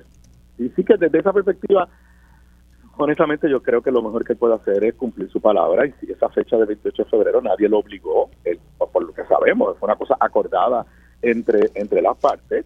El caso no se ha visto porque sus abogados, que tienen todo el perfecto derecho de utilizar todas las defensas eh, a favor de él, pues básicamente atrasaron el proceso. O sea, esto no se vio en enero, porque los abogados de esto presentaron unas mociones de inhibición de jueces, toda una estrategia legal a la cual tienen perfecto derecho. No le puede echar la culpa al FEI, no le puede escuchar la culpa a los tribunales, porque esto no, no se vio a tiempo, Así que yo creo que lo mejor es que cumpla su palabra. Los políticos, la palabra es importante y ya yo me puedo imaginar si él se quedara en la candidatura, pues las campañas diciendo este señor firmó un documento, se comprometió a algo y después no cumplió no cumplió su palabra. Pero vuelvo y repito. Bueno, eso es lo que uno pensaría, uno que está desde acá, cuando las personas llegan a unos acuerdos, a unos entendidos y dan su palabra, la persona que no lo cumple, pues ya comienza a perder punto desde la perspectiva pública. O sea, yo me quedaría como que, espérese, pues si usted, usted me dio su palabra. Yo vengo de la escuela que cuando tú das tu palabra, es tu palabra y tú no echas para atrás.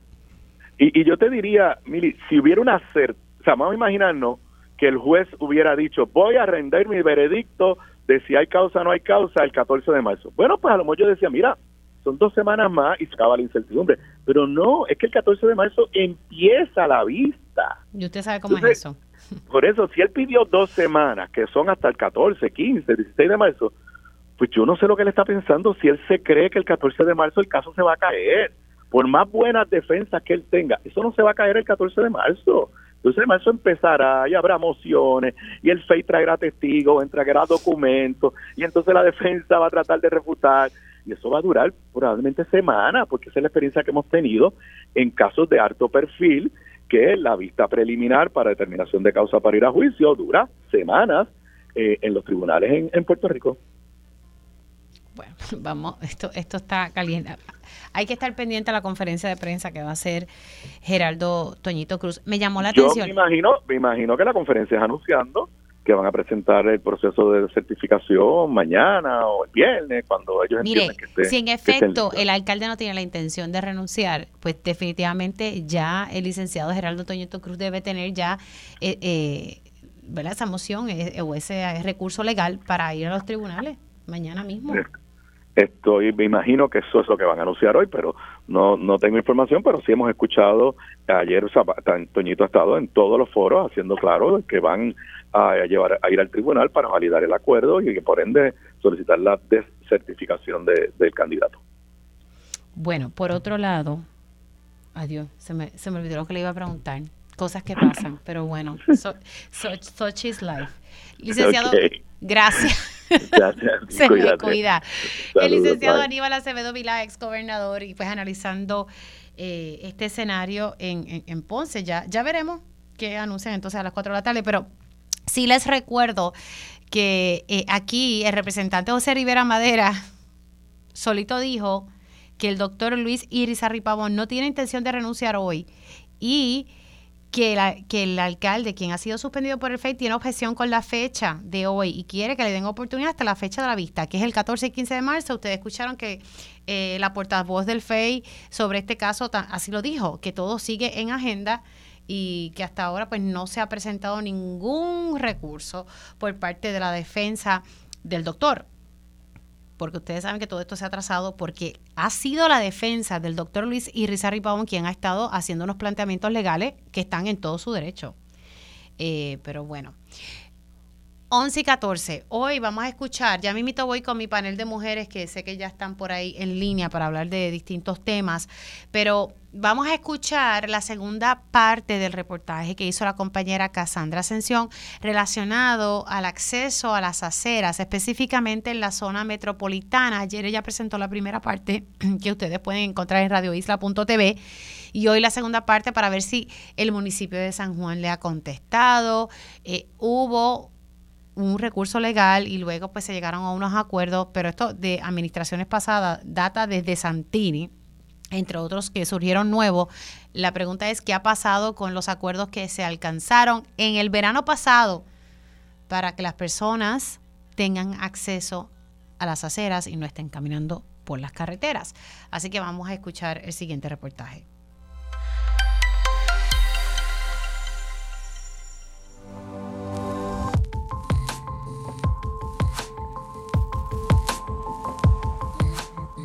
Como recordarán, Radio Isla 1320 se dio a la tarea de visitar algunas carreteras en San Juan y con ello encontramos las dificultades que enfrentan los ciudadanos para transitar a pie. Según el Censo Federal, en el 2022, 24.6% de la población en la isla presentaba un tipo de diversidad funcional. En ese entonces, de esa cifra, aproximadamente el 55% tenía algún impedimento de movilidad. Entonces, ¿cómo transitan las personas por las vías públicas bajo las condiciones en las que se encuentran? Licenciado Juan Troche, quien está al frente de la Defensoría de Personas con Impedimentos, aseguró que desde dicha agencia cuentan con oficiales examinadores para resolver las querellas de quienes enfrenten este y otros problemas y evitar que los casos lleguen a los tribunales. Y entonces en esa querella administrativa, pues hay un juez administrativo que se encarga de citar las partes, escuchar, ¿verdad?, dentro de un debido proceso de ley y proceder con la concesión de un remedio. Bueno, procede a emitir unas recomendaciones en ese informe, según ese caso, que se me somete a mi persona. Y entonces es este servidor junto con mi división legal quien entonces o seguimos ver las recomendaciones del oficial examinador y del juez para entonces dictar una resolución final en esa situación, concediendo un remedio o no concediéndolo, ¿verdad? Depende de cómo sea el caso. O si tenemos discrepancia, pues se puede retornar el caso para decirle, no, mira, Investígalo por este aspecto. Al momento, desde que se abrió el nuevo foro administrativo en verano de 2023, de las casi 20 querellas que se han atendido, al menos una ha sido en relación con barreras arquitectónicas o lo que supone obstrucción en las aceras. Sin embargo, a pesar de los esfuerzos por habilitar foros en los que se atiendan las querellas, eso no necesariamente hará que las aceras se arreglen. En el 2011, lo que antes era la oficina del Procurador de Personas con Impedimentos, bajo la dirección de José Raúl Ocasio, demandó a la administración del exalcalde Jorge Santini por incumplimientos con la ley ADA luego de que llegara una querella a la Oficina de Protección y Defensa que eventualmente se separó de la agencia. Esta demanda se resolvió en el 2015 bajo la administración de Carmen Yulín Cruz, pero los acuerdos entre las partes quedaron sellados a petición del municipio y no pueden ser divulgados. Entonces, ¿cómo es posible constatar que los acuerdos se estén cumpliendo? En 2019, residentes del residencial Los Lirios en Cupey demandaron a nivel federal a la administración de la exalcaldesa popular por el mismo motivo. Tras esa demanda, el municipio, ahora bajo la dirección de Miguel Romero Lugo, llegó a un acuerdo con el Departamento de Justicia Federal para cumplir con sobre una decena de requisitos y cumplir con la ley. Al momento de esta publicación recibimos respuesta por parte de un asistente de la Fiscalía Federal para corroborar si ha habido cumplimiento. Y es aquí donde el legislador municipal Joel Vázquez señala otro problema, esta vez en torno al Código de Orden Público. La ordenanza que entró en vigor en noviembre de 2023 dispone que en las aceras se permitan obstrucciones, pero con sus debidos permisos. No obstante, afirmó que eso no necesariamente responde a las necesidades de los peatones. Sobre el particular, el licenciado Troche lo favoreció siempre y cuando se cumpla con rutas alternas. Mal, digo, si es, si es particular, ¿verdad? No, no, no estoy en esa instancia en particular, no voy a hablar, ¿verdad? Nada, porque no, no, estoy consciente, ¿verdad? Porque el código ya lo permite, el código de ahora que entra en noviembre. No, está mal, o sea, de imposible, es imposible que eso pues, pues, podrán tomar algunas otras áreas municipales, pero una acera no, sería totalmente ilegal en cuanto a lo que dispone la ley ADA y la propia ley aquí 238. O sea, que habría que, por ejemplo, enmendar entonces el código para que esos fines... No, habría que estudiar la situación, ¿verdad? No estoy en posición de ahora mismo de poder contestarte tajantemente eh, sobre la respuesta, pero la respuesta es que no se puede poner bloquear No debería haber nada en la acera, A menos que sea una acera que tenga una socavación y pues se le trancó por seguridad. Ni con permisos ni nada debería una acera ocuparse. Sí, siempre y cuando me garantices una ruta alterna y segura que me cumpla con la ley ADA. Por ejemplo, que si tú me cumples con una ruta alterna y segura, con rampa y que cumpla, sí puedes bloquear una acera. Pero tienes que garantizar la fluidez y la continuidad de esa ruta de alguna otra forma alterna. Al momento, el municipio de San Juan cuenta con David Vélez Cruz como coordinador de la ley ADA en el municipio y desde el 2023 hay un Consejo Asesor de Movilidad y Accesibilidad. Sin embargo, tampoco fueron contestadas nuestras peticiones de entrevista para corroborar el cumplimiento con los acuerdos estipulados o cómo va el proceso para recibir querellas o restablecer el uso de las aceras. Al igual que para el licenciado Troche, para el legislador no debe haber una guerra entre comercios y transeúntes por el acceso a las aceras, pues precisamente estas deben hacerse disponibles para que haya un servicio integral a la comunidad. Sin embargo, urgió que haya una comprensión por parte de los gobernantes para garantizar la inclusividad e independencia de personas con diversidad funcional. Parte de la justificación del municipio siempre es que eso son cosas eh, temporeras Y lo que yo siempre le planteo al municipio es que las personas con diversidad funcional no tenemos asuntos temporeros, son asuntos permanentes, ¿verdad? Y que son parte de nuestra vida. Así que si, si no hay la capacidad de entenderlo, pues no hay la capacidad de ejecutarlo.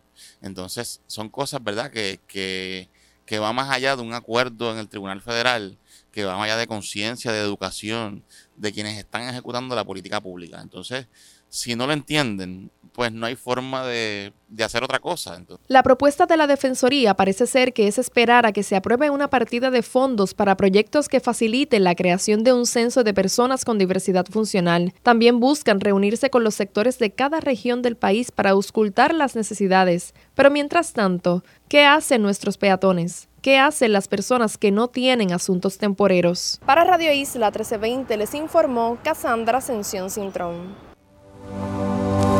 Hacemos una pausa aquí en Dígame la Verdad y al regreso precisamente este tema lo quiero eh, tocar eh, con mi panel de mujeres que lo inicio en el próximo segmento. Y ya estamos de regreso aquí en Dígame la Verdad por Radio Isla 1320. Les saluda Mili Méndez y conecto con mi panel de mujeres.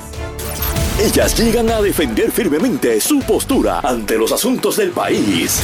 Ahora, llega nuestro panel de mujeres en Dígame la Verdad. Estoy con el panel de mujeres y le doy las gracias a, las compañeras por siempre estar disponible. Le doy los buenos días a Eda López. Buenos días, Eda.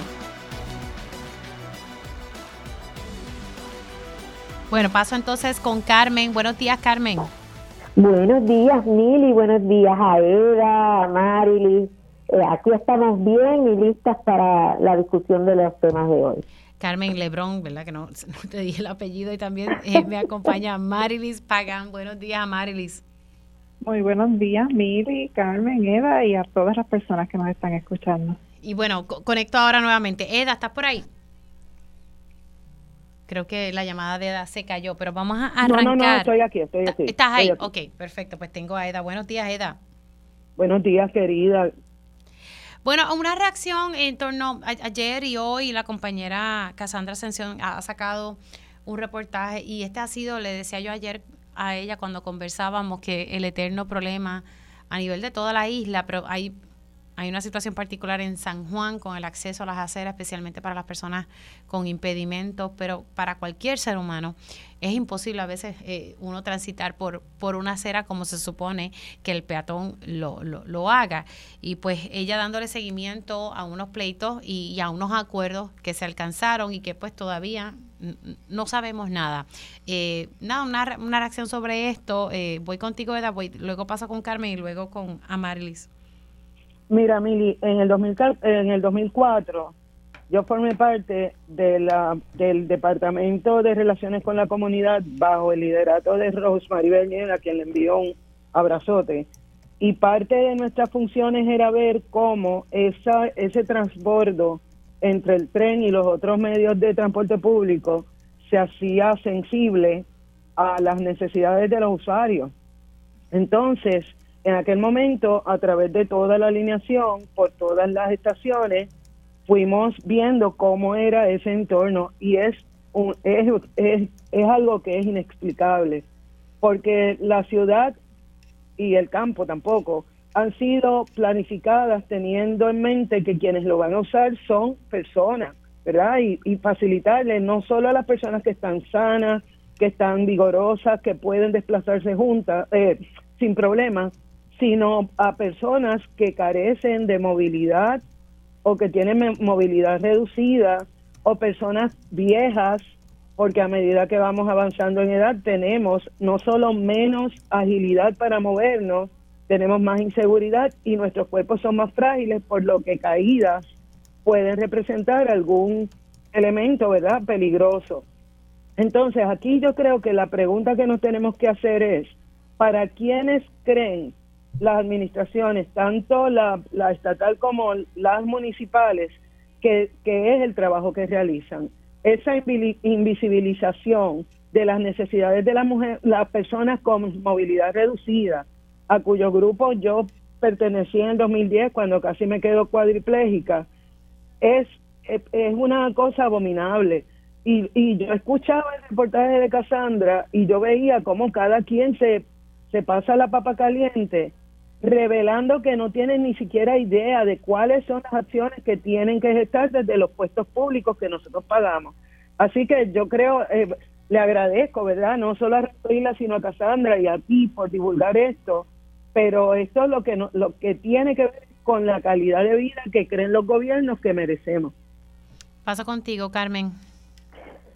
Yo tengo, esto es un asunto que, que a mí a veces, eh, al ver muchas cosas que pasan eh, con personas que no tienen la movilidad como nosotros, sino que se mueven a través de sillas de ruedas, eh, me parte el alma. Y, y tengo que decirlo porque en algún momento yo pude observar a una dama en una silla de ruedas que transitando por una acera se encuentra con un lomo y su silla se vira y ella cae al suelo. Eh, posteriormente a eso y después de esa experiencia que tuvo esa dama, eh, por el sector que yo transitaba con alguna frecuencia, la veía a ella moviéndose a través de la calle para evitar nuevamente que su silla se encontrara con algún tropiezo y quedara ella golpeada en la, en la misma acera. Pero esto va más allá de eso. A veces vemos aceras que se construyen y tienen un poste de energía eléctrica en el mismo medio. Que yo me pregunto, pero ¿y cómo es que hicieron esto? ¿Quién inspeccionó esta, esta obra y permitieron eso? Y, y estas son cosas que nosotros debiéramos pensar que el Estado cuando trabaja con todas estas construcciones y con, con reparación de aceras y demás, lo tiene bien presente y sin embargo no es así. Eh, eh, seguimos viendo que muchas aceras no se construyen quizás con las dimensiones adecuadas, eh, se construyen en lugares de difícil acceso y el ver que se ha estado trabajando, por ejemplo, en el área de San Juan y que se han llevado recursos al tribunal para lograr un cumplimiento con lo que exige la ley federal con relación a eh, ¿verdad? el transitar por, por las aceras de manera eh, que sean unas accesibles y libres de obstáculos, tanto para transeúntes que no tienen nada de limitaciones como aquellos que tienen diversidad funcional. Eh, a mí me llama mucho la atención que se lleven a los tribunales, se lleguen a unos acuerdos y veamos que siguen los mismos problemas y que no se dé acceso a información sobre qué se ha cumplido de esos acuerdos y qué no se ha cumplido de esos acuerdos y qué seguimiento le hemos dado, ¿verdad? Porque inicialmente se habla de que se llegó al tribunal pero y que se llegaron unos acuerdos, pero luego eh, ya no se habla más nada del asunto. Mm, gracias a estos reportajes que se hacen, es que se da a la luz pública que seguimos teniendo los mismos problemas y que aquello que en algún momento quizás se reseñó como un asunto que se estaba atendiendo la problemática, realmente no dio resultado porque seguimos viendo los mismos obstáculos para personas que necesitan poderse mover libremente y seguros por unas aceras. Así que yo, la realidad que me indigno, me molesta, pienso que cada vez vamos más hacia la vejez y cuántos de nosotros no estaremos en un momento dado necesitando de, algún tipo de transporte para podernos mover libremente por las aceras sin el peligro de que tengamos un accidente precisamente porque estas aceras no estén en buen estado. Paso contigo, Marilis. Pues mira, hay una publicación del año 2021 del Banco Interamericano de Desarrollo que es bien interesante porque trata este tema de las ciudades habitables para personas con discapacidad. Y hay una cita en esta publicación que me, que me encanta cuando dicen que la discapacidad no es una rareza, es un color básico en la paleta de la diversidad humana. Y en esa publicación, entre las cosas que mencionan, es que el 13% de los habitantes de América Latina y el Caribe tienen algún tipo de discapacidad. Y usualmente cuando hablamos de este tema y de las ciudades habitables para personas con discapacidad, las personas suelen enfocarse en las barreras arquitectónicas para personas que tienen algún tipo de discapacidad física. Y pasamos por alto que hay otros tipos de discapacidades que requieren también que las ciudades sean habitables. Por ejemplo, en esta publicación nos hablan de personas con discapacidad intelectual, nos hablan también de niñas y niños, así como de personas viejas, no necesariamente porque tengan una discapacidad, sino porque tienen unas necesidades diferentes. Y cuando hablan de las barreras que se encuentran las personas con discapacidad, no estamos hablando solamente de las escaleras, de los senderos estrechos, de las aceras obstruidas. Se habla también de lo que tiene que ver con cómo se mueve la gente en términos de autobuses o de metros en los espacios donde hay metros. Hay lugares, y en Puerto Rico eso pasa, donde tú no tienes idea de cómo vas a llegar de un punto a otro si no tienes un automóvil privado. Así que yo quiero relacionar esta discusión de las barreras arquitectónicas obvias, de la obstrucción de las aceras, etcétera, con lo que tiene que ver también con la falta de un transporte colectivo de fácil manejo y accesible para todo tipo de personas. ¿Por qué? Porque las interacciones sociales en las ciudades, nos dice también este estudio, esto no, no es una cita mía, las interacciones sociales en las ciudades provocan transformaciones sociales y le dan calidad de vida a las personas. Y en Puerto Rico, ni San Juan, ni casi ningún municipio de la isla pudiéramos decir que son espacios adaptados para las necesidades de su población, ni para las niñas y niños, que ya uno no se atreve a dejarlos caminar solos y solas hacia las escuelas porque piensan que los van a atropellar en el camino o algo va a pasar, ni para las personas viejas que en nuestro país viven encerradas detrás de las rejas de sus casas y que para salir dependen que algún familiar les mueva ni para personas que tengan cualquier tipo de discapacidad. Así que este reportaje que pone sobre la mesa y nos obliga a mirar esta situación eh, del municipio de San Juan y cómo se ha estado trabajando, creo que también es un pie forzado bien importante para hablar de todo ese otro mundo que quizás no está tan patente a la vista de todas y de todos, pero que es igual de importante y es cómo las ciudades pueden ser realmente habitables para que podamos tener nuevamente calidad de vida, vida comunitaria y donde las personas puedan desarrollarse plenamente.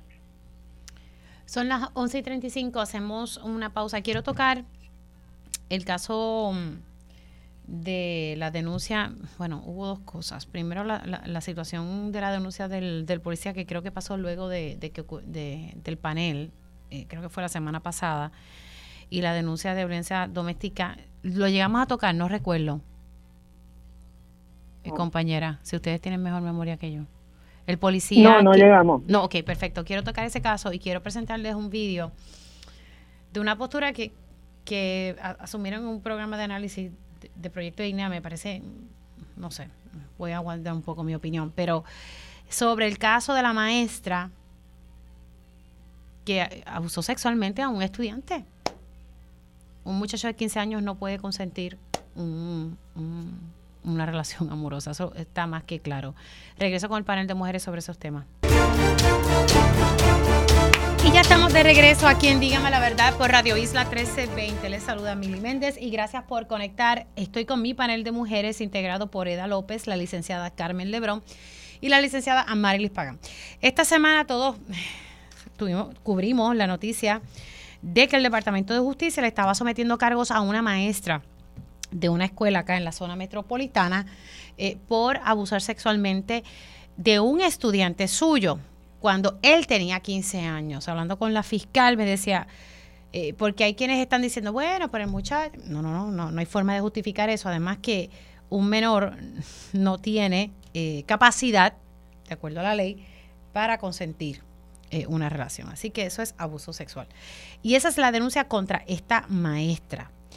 Yo les voy a poner un audio. Eh, esto es un análisis que surgió dentro de un podcast para que mis compañeras eh, puedan analizar el mismo. Y es que me llamó bastante la atención y vamos, vamos a escucharlo. ¿Tuviste la cara de esa muchacha? La muchacha joven, sí. Eh, y, ¿sabes? Con un rostro inocente, o sea, no, tiene una cara de mujer mala, no tiene cara de prostituta, no tiene cara de que la lascivia la consume. No. De todo lo que leo, tengo una buena sospecha. Y yo sé que nadie espera el comentario. Este, Fernán, las novelas eróticas son el escrito que ocupa la posición número uno en venta de libros ¿quién es el consumidor en un 93% de las novelas eróticas? La mujer. La mujer. Uh. Tú dices, bueno, cuando miro esto, no sé si entonces la teacher o las mujeres están haciendo una historia fantasiosa, este, donde esa aventura con un estudiante le dispara cosas parecidas a las que ven y experimentan cuando leen una novela erótica. Ay, padre. ¿Tuviste la...? Eh, eh, es- esto salió, lo compartió los compañeros de Puestos por el Problema, pero eh, esto formó parte de- del análisis de radiodignidad, según ellos ponen aquí. Me llamó la atención que, que, que la maestra no tiene cara de como que de mala o de prostituta. Ay, ¿cómo se supone que se vean esas personas? No sé. Eh, voy a comenzar con Amarlis, voy con Carmen y cierro con Eda. Amarlis. Sí, aquí estoy. Bueno, tenemos que revisar todo lo que hemos dicho sobre los estereotipos de género, ¿verdad? Y dentro de los estereotipos de género, parte de las características que se le adjudican a las mujeres es que son seres sin sus propios deseos sexuales y sujetas del deseo sexual del otro, en este caso del hombre. Y eso es uno de los grandes estereotipos y por eso se habla de que las mujeres llegan, deben llegar puras y castas al matrimonio y los hombres deben tener experiencias sexuales antes de llegar al matrimonio. Por decir una de las muchísimas cosas que se puede decir en torno a los estereotipos de género que son tan nocivos y que son la base sobre la cual se construyen también todas las violencias que recibimos las mujeres. Eso es lo primero, ¿verdad? ¿Qué cara tiene que tener una mujer para que se note que, tiene su propio deseo sexual o que es una potencial agresora, ¿verdad? En este caso estamos hablando de, de una acusación de agresión sexual hacia una mujer que, como muy bien lo, lo han dicho las feministas a través del tiempo, somos personas, somos seres humanas, no somos ángeles ni santas, podemos cometer errores. Y eso no quiere decir que todas las mujeres sean iguales ni nada por el estilo, de la misma manera que no todos los hombres son iguales. Por otra parte, ¿qué cara debería tener un agresor sexual? Y ahí yo pienso en las caras de todos los pastores y todos los sacerdotes católicos, cuyas fotos yo he visto en las últimas décadas con acusaciones de agresión sexual hacia niños y niñas en sus congregaciones. ¿Qué caras deben tener las, ag- las agresores sexuales varones? ¿Tienen alguna cara en particular? ¿Tienen algo que nos permita distinguirlos? No las tienen. De hecho, suelen ser las personas más buena gente del entorno familiar, religioso o comunitario. Los más simpáticos hacia las niñas y los niños. Son cosas que también tenemos que tener presentes en esta discusión que se atribuya el, una lectura de literatura erótica o algún otro tipo de actividad como la causa de que una persona se convierta en agresora, también es sobresimplificar la discusión. Las razones por las cuales una persona puede convertirse en agresora sexual son muchísimas. A veces son casos en que son ciclos que se están repitiendo, que las personas han sido iniciadas sexualmente eh, también muy temprano en su edad, hay traumas. Otras veces son asuntos de poder y control los que llevan a una persona a convertirse en agresora sexual de un niño o una niña. Y lo que no podemos negar es que hay un mercado multimillonario de pornografía en todo el planeta que es sostenido con dinero y participación mayoritariamente de hombres. No estoy diciendo que las mujeres no consuman pornografía, la consumen, pero ese mercado se sostiene mayoritariamente con clientes hombres porque nuevamente se trata de ver a las mujeres como un objeto sexual y como algo que es un bien de consumo para los hombres. Una discusión que es complicada, que inclusive en el feminismo hay posiciones divergentes. Yo soy de la posición de que se debe abolir la prostitución porque la considero una explotación del cuerpo de las mujeres, por más que digan que algunas lo hacen voluntariamente y que les deja buen dinero. Pero también hay estudios que nos dicen que el consumo de pornografía, que no es lo mismo que literatura erótica, son cosas diferentes, está relacionado directamente con distorsiones sobre eh, en torno a la visión de la sexualidad, tanto de niños y jóvenes que están consumiendo pornografía, y eso sí que es terrible, como de personas adultas que pueden convertirse en agresoras porque convierten a las mujeres en objetos. Me parece también que vale la pena resaltar porque he visto que han estado tagueando a Proyecto Matria y a otros grupos feministas en torno a este caso como que, ah, de esta no hablan porque es mujer. Bueno, es que nosotras no hablamos de todos los casos de hombres, porque vamos a hablar de este caso también, ¿verdad? Es agresora, punto. No nos toca a nosotras entrar en ese tipo de discusión. Si fuera una figura pública, pues por supuesto estuviéramos hablando del tema, porque tendríamos que hacerlo, sería nuestra responsabilidad como organización. Pero lo que quiero dejar claro es que el tema es mucho más complejo de lo que se puede presentar en comentarios como los que estuvimos escuchando. Y lo triste es que lo que hace ese tipo de comentarios es alimentar la percepción del sector conservador en nuestro país de que de sexo no se habla. Y la mejor manera de abrirle campo a los pedófilos a los, a los pederastas, a las personas que son agresoras de niñas y niños, es no hablando de temas de educación sexual. Tengo que pasar con Carmen para que pueda entonces tener un minuto entonces con, con Eda. Eh, Carmen. Rapidito, eh, mi primera reacción fue ponerme las manos en la cabeza cuando estaba escuchando eso. Yo tengo que decir que los comentarios que hicieron parten de la premisa de que la mujer es una mujer débil, que no tiene capacidad de ver eh, por ejemplo, una novela erótica, eh, ¿verdad? De, forma natural, eh, que la mujer eh, va a sucumbir por lo que está mirando en una novela erótica.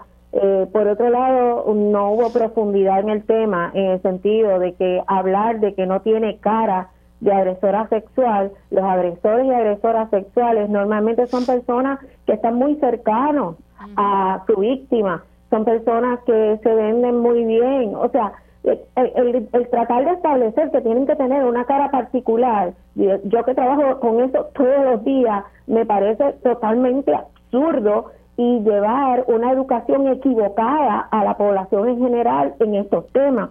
Por otro lado, hablar de que esto es producido por una novela erótica, también estoy pensando en la censura de, de este tipo de, de material este, como un remedio para tal situación como que llegue a ser una agresora o agresor sexual.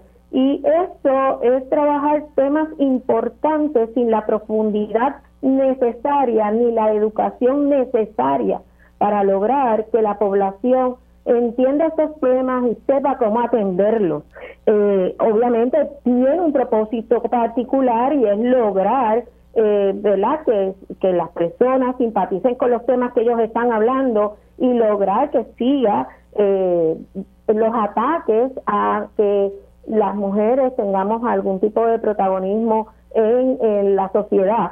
Eh, nuevamente lo veo desde un punto de vista eh, que, que me parece que distorsiona estos temas y, y de verdad los oigo y me aterra porque digo, ¿a dónde vamos a llegar? hasta dónde vamos a llegar tratando de desviar la atención de unos temas bien importantes que deben eh, servir más de educadores para que la población entienda estos temas. Sin embargo, estamos tratando de llevar un mensaje que es totalmente equivocado. Déjame pasar con, con, Eda, porque tengo que entregar ya. Eh, disculpa. Eda. Solo voy a decir que jamás, nunca es condonable, aceptable, el que una persona adulta sostenga relaciones sexuales con un menor independientemente de su género, no nunca. Y esta, eh, siempre que alguien con más poder, alguna figura de autoridad lo hace, que usualmente los adultos ya de por sí, por ser adultos, tienen poder, pero que sea una maestra para mí resulta abominable y cuestiono cuánto tiempo se tomaron en procesar a esta mujer que sin duda es una depredadora eh, sexual. Gracias a las tres por su tiempo, un abrazo, se me cuidan mucho. Eh, y la semana que viene, pues estaremos también hablando un poco en profundidad sobre los eventos que se van a estar llevando a cabo el, 8 de marzo, una fecha eh, importante. Gracias y hacemos una pausa aquí en Dígame la Verdad y a regreso tiempo igual.